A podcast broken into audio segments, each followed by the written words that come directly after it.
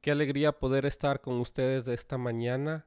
Nosotros aquí en la iglesia estamos haciendo un énfasis especial con el tema la importancia de la Biblia en la vida del creyente. La Biblia para el creyente es sumamente importante, es como nosotros aprendemos de Dios, es como Dios se comunica con nosotros y es como nosotros podemos comunicarnos adecuadamente con Dios al mismo tiempo.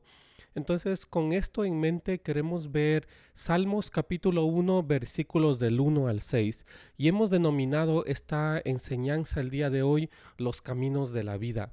Usted sabe que la Biblia nos enseña de dos caminos. En un mensaje general, desde el Génesis hasta el Apocalipsis, nosotros encontramos dos caminos, el camino del justo y el camino del malvado. Y por mucho tiempo la iglesia ha pensado que el libro de los Salmos únicamente contiene alabanzas o oraciones o únicamente contiene súplicas a Dios o himnos a, a Dios sin embargo, Salmos capítulo 1 no es un canto, no es una oración, no es un himno, no es ni una súplica a Dios, ni una lamentación de una persona desesperada. Más bien, Salmos capítulo 1 es una reflexión pausada sobre el destino de los seres humanos en sus vidas, es decir, es una reflexión analizada, pensada sobre el destino de los seres humanos. Salmos capítulo 1 nos habla de los valores fundamentales de la vida. Nos habla de dos caminos, el camino del malvado y el camino del justo. De esto nos va a hablar Salmos capítulo 1. Ahí donde ustedes se encuentran en sus Biblias, si me acompañan a Salmos 1.1 al 3, dice de esta manera, Qué alegría para los que no siguen el consejo de los malos, ni andan con pecadores, ni se juntan con burlones, sino que se deleitan en la ley del Señor meditando en ella día y noche. Son como árboles plantados a la orilla de un río, que siempre dan fruto en su tiempo. Sus hojas nunca se marchitan y prosperan en todo lo que hacen. Este, estos pasajes que hemos leído nos van a presentar tres momentos en la vida del ser humano. El primer momento es que el hombre y la mujer que desea acertar en la vida Dice versículo 1, no camina con los malvados, no está de pie con los pecadores y no se sienta con los cínicos. No sé si usted se ha preguntado, ¿quiénes son estos malvados? ¿Quiénes son estos pecadores? ¿Quiénes son estos burlones? en otras versiones encontramos los cínicos. Pero todos estos malvados, los pecadores, los cínicos del cual el texto bíblico se refiere, son los que no se dejan guiar por la palabra de Dios. Son los que se oponen a la voluntad de Dios en sus vidas. Sin embargo, Salmos 1.1 empieza felicitando a la persona que no camina con estos malos, que no anda con estos pecadores y que no se junta con los burlones, es decir, con aquellos que no se dejan guiar por la palabra de Dios, los que se oponen a su voluntad, ellos son los malvados, los pecadores, los burlones. Hay tres verbos que encontramos en este primer versículo. Dice el que no camina o el que no sigue el consejo de los malos, el que no camina con los malvados. Es aquella persona que no comparte las actitudes de los malvados. El segundo verbo dice el que no anda con los pecadores, es decir, el que no está de pie con ellos, con los pecadores. Esta persona es la persona que no comparte el comportamiento de los que fallan en su relación con Dios. No los imita, no está con ellos compartiendo esas mismas actitudes, esos mismos comportamientos de ellos. Sin embargo, hay un tercer verbo aquí, dicen, ni se junta con los burlones. Otras versiones dice los cínicos. Estas personas, los cínicos, el texto bíblico dice el que no se sienta con los cínicos, es decir, el que no está en el mismo lugar con los con los que desprecian a Dios, con los que se burlan de lo sagrado, con los que se burlan de las otras personas.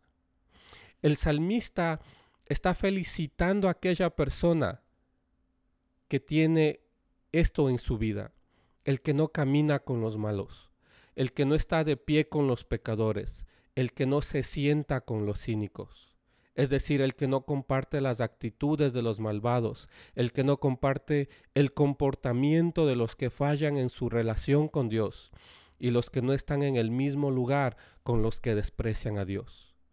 A esa persona el salmista le está felicitando, porque ha procurado en su vida no ir por ese camino, es decir, ha rechazado el camino del malvado y más bien ha optado por el camino del justo. Pero una vez más, ¿quiénes son estos malvados? Los pecadores, los cínicos. Son los que no se dejan guiar por la palabra de Dios. Son los que se oponen a su voluntad. Este es el primer momento que el Salmos capítulo 1 nos presenta. Hay un segundo momento que encontramos en el versículo 2. Dice, sino que se deleita en la ley del Señor, meditando en ella día y noche. Hermanos, este segundo momento es que para triunfar en la vida debe existir comunicación con Dios. Para triunfar en la vida. En el versículo 2 encontramos dos frases importantes. La primera, frase dice, sino que se deleita en la ley del Señor. La palabra deleitarse también puede ser traducida y varias versiones lo ponen de esta manera, sino el que desea la ley del Señor. El que anhela, el que desea la ley del Señor. Y esta siguiente palabra, ley del Señor. Hermanos, cuando usted le habla a un judío o un hebreo acerca de la ley del Señor, ellos inmediatamente piensan en la enseñanza. Ley del Señor es la enseñanza de Jehová, la enseñanza de Dios. La enseñanza es la dirección que Dios da a nuestras vidas. Esta primera frase se lo podría leer de esta manera. El que desea la enseñanza de Jehová, el que desea la enseñanza del Señor. Y esta enseñanza es la dirección que, que Dios da a nuestras vidas. El texto bíblico está diciendo que el que desea la enseñanza de Dios, medita en ella día y noche. Pero hermanos, ¿quién es la persona que desea la enseñanza de Dios? Es decir, que desea la dirección de Dios para sus vidas. Es la persona que ha hecho una decisión libre y personal por Dios. Esta persona logra discernir y emprender una nueva manera de vivir. Esta palabra, la ley del Señor, no necesariamente se refiere a una ley escrita, más bien es el don de la comunicación de Dios a Moisés. Hermanos, quiero que me pongan cuidado aquí. Nosotros como cristianos no idolatramos la Biblia, no adoramos la Biblia. La Biblia para el cristiano es un medio para conocer a Dios y para comunicarnos adecuadamente con Dios. Entonces la Biblia nos ayuda a la comunicación con Dios. Nosotros con Dios nos comunicamos de una manera adecuada cuando conocemos la enseñanza de Dios, la ley del Señor. Entonces, desde esta perspectiva, la ley viene a ser un medio especial para cultivar esa relación con Dios y para orientar acertadamente nuestra vida. Recordemos, el que se deleite, es decir, el que desea la ley del Señor, es decir, la enseñanza. Esa enseñanza que direcciona nuestra vida, que Dios da una dirección para nuestra vida. Pero ¿cómo conocemos esa dirección? Solamente cuando sabemos la enseñanza de Dios para nuestras vidas. Entonces la Biblia es una herramienta, es un don que nosotros tenemos de parte de Dios para poder comunicarnos con Él. Cuando nosotros hablamos con un judío, ¿verdad? Un hebreo, y le hablamos sobre la ley del Señor, ellos también piensan en el momento en el cual Dios le dio la ley a Moisés en el monte. Y el objetivo de darle Dios la ley al pueblo es para que el pueblo pueda direccionarse en el desierto. Es decir, les dio una enseñanza para que puedan caminar en el desierto, para que puedan encontrar una dirección de Dios en el desierto. Entonces, el que desea esa enseñanza puede encontrar la dirección de Dios para su vida. La ley del Señor no necesariamente se refiere a una ley escrita. sino más bien esta ley escrita que nosotros tenemos nos ayuda a comunicarnos con Dios. Y Dios nos habla a través de esta ley escrita. Es el don de la comunicación de Dios hacia nosotros. Entonces la ley viene a ser un medio especial para cultivar esa relación con Dios. Esta es la primera frase. El que se deleite en la ley del Señor, es decir, el que desea la enseñanza de Dios para su vida. Hay una segunda frase que tiene este versículo 2, dice, meditando en ella día y noche. Hermanos, la palabra meditar es la palabra en hebreo musitar, que significa hablar en voz baja. El que repite para sí mismo, el que escucha esta enseñanza de Dios, esa es la persona que está meditando en la enseñanza de Dios el que está repitiendo, es decir, el que está escuchando. Hoy con la tecnología nosotros tenemos muchos medios para poder escuchar la enseñanza de Dios, es decir, la Biblia, las escrituras. Nosotros utilizamos las redes sociales todos los días. Hermanos, si usted utiliza el YouTube, el Facebook o el Spotify, usted puede ir intencionalmente ahí a escuchar un mensaje bíblico, a escuchar la Biblia. Es una manera de meditar en la enseñanza de Dios. Esta palabra meditando, que significa hablar en voz baja, es decir, hay un énfasis aquí cuando dice meditando en ella día y noche. Esta palabra meditar también es una actividad de progreso, una actividad para alcanzar el conocimiento.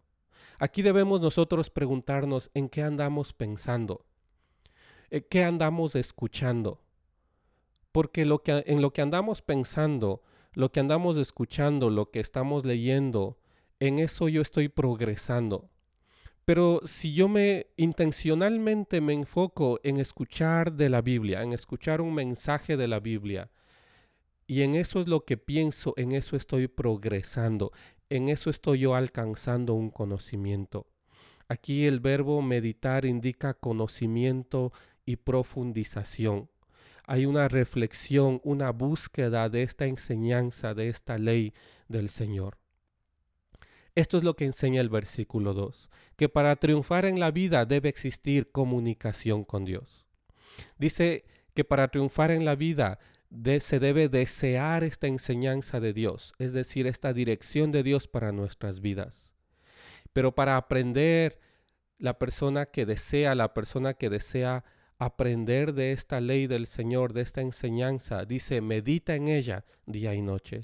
Es decir, habla en voz baja, escucha de esta enseñanza en todo tiempo y progresa en esta enseñanza.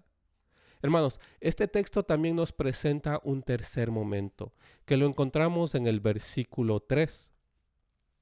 Dice que esta persona la persona, el justo, el que ha escogido el camino del justo, no el que se ha ido por el camino de los malvados, sino el que ha optado por el camino del justo. Dice el versículo 3, son como árboles plantados a la orilla de un río, que siempre dan fruto en su tiempo. Sus hojas nunca se marchitan y prosperan en todo lo que hacen. El resultado de la opción acertada. Aquí vemos un tercer momento. El tercer momento de la persona que optó por el camino del justo. Aquí en el versículo 3 los verbos están en futuro. El resultado de la vida del justo es esta. Son como árboles plantados a la orilla de un río, que siempre dan fruto en su tiempo. Sus hojas nunca se marchitan y prosperan en todo lo que hacen. Hermanos, el que ha optado por el camino del justo, el que ha optado por apartarse de los malvados, el que ha decidido apartarse de los pecadores, el que no se sienta, el que no está en el mismo lugar con los cínicos. Ese es el justo.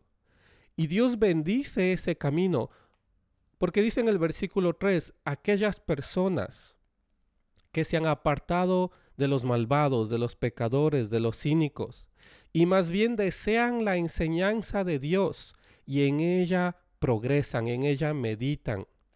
Dice, son como árboles plantados, que dan fruto, que sus hojas nunca se marchitan y prosperan en todo lo que hacen. Esa es la opción acertada, la opción del justo.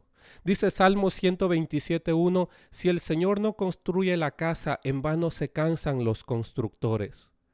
Hermano, el malvado procura el no seguir la palabra de Dios, no dejarse guiar por la palabra de Dios, más bien se opone a la voluntad de Dios.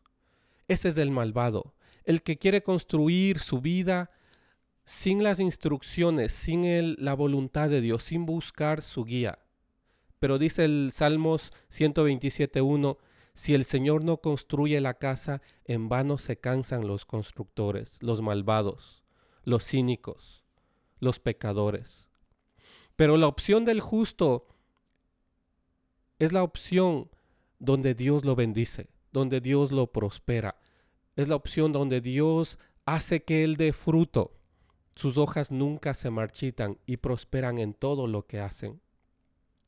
Salmos 92, 13 y 14 dice, serán plantados en la casa del Señor y florecerán en los atrios de nuestro Dios aún en su vejez darán frutos y se mantendrán sanos y vigorosos. Ese es el justo, el que ha optado por el camino del justo, el que desea la enseñanza de Dios, la dirección de Dios para su vida, el que medita, el que habla de la enseñanza de Dios, el que progresa en la enseñanza del Señor.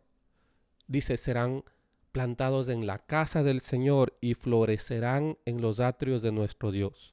Aún en su vejez darán frutos y se mantendrán sanos y vigorosos. ¿Quiénes son estas personas? Una vez más, los que desean la enseñanza de Jehová y en ella progresan día y noche. Dios protegerá el camino de los que practican la justicia. Sin embargo, Salmos capítulo 1 también nos muestra el resultado de los malvados, de los que decidieron por el camino de los malvados, de los pecadores, de los cínicos. Dice versículo 4 de Salmos 1, no sucede lo mismo con los malos. Son como paja inútil que esparce el viento. Serán condenados cuando llegue el juicio.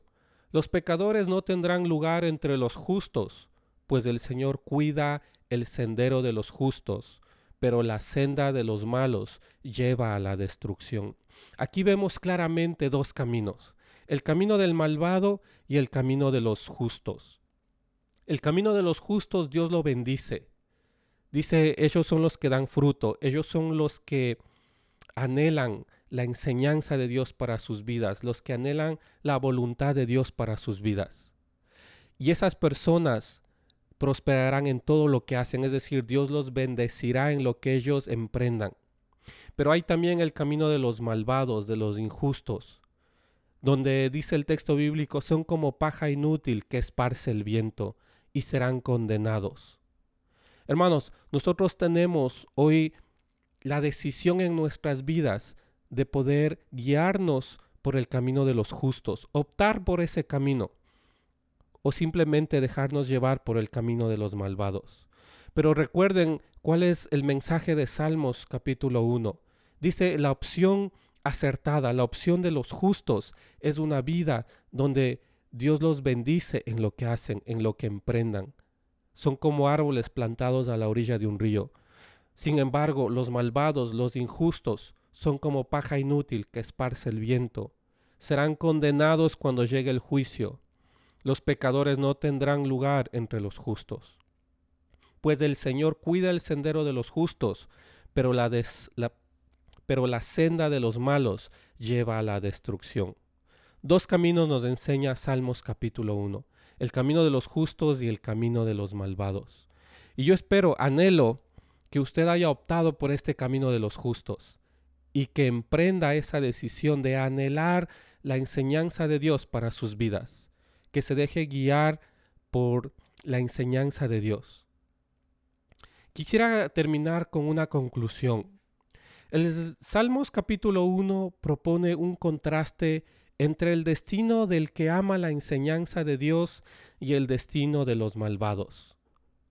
El que se dedica a la palabra de Dios será fructificado, dice Salmos capítulo 1, y lo que emprenda tendrá éxito, es decir, Dios lo prosperará porque el poder de la palabra y la bendición de Dios lo acompañará siempre.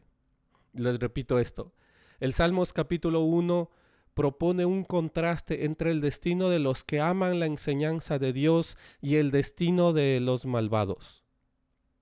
El que se dedica a la palabra de Dios será fructificado, y lo que emprenda tendrá éxito, porque el poder de la palabra y la bendición de Dios lo acompañará siempre en su vida.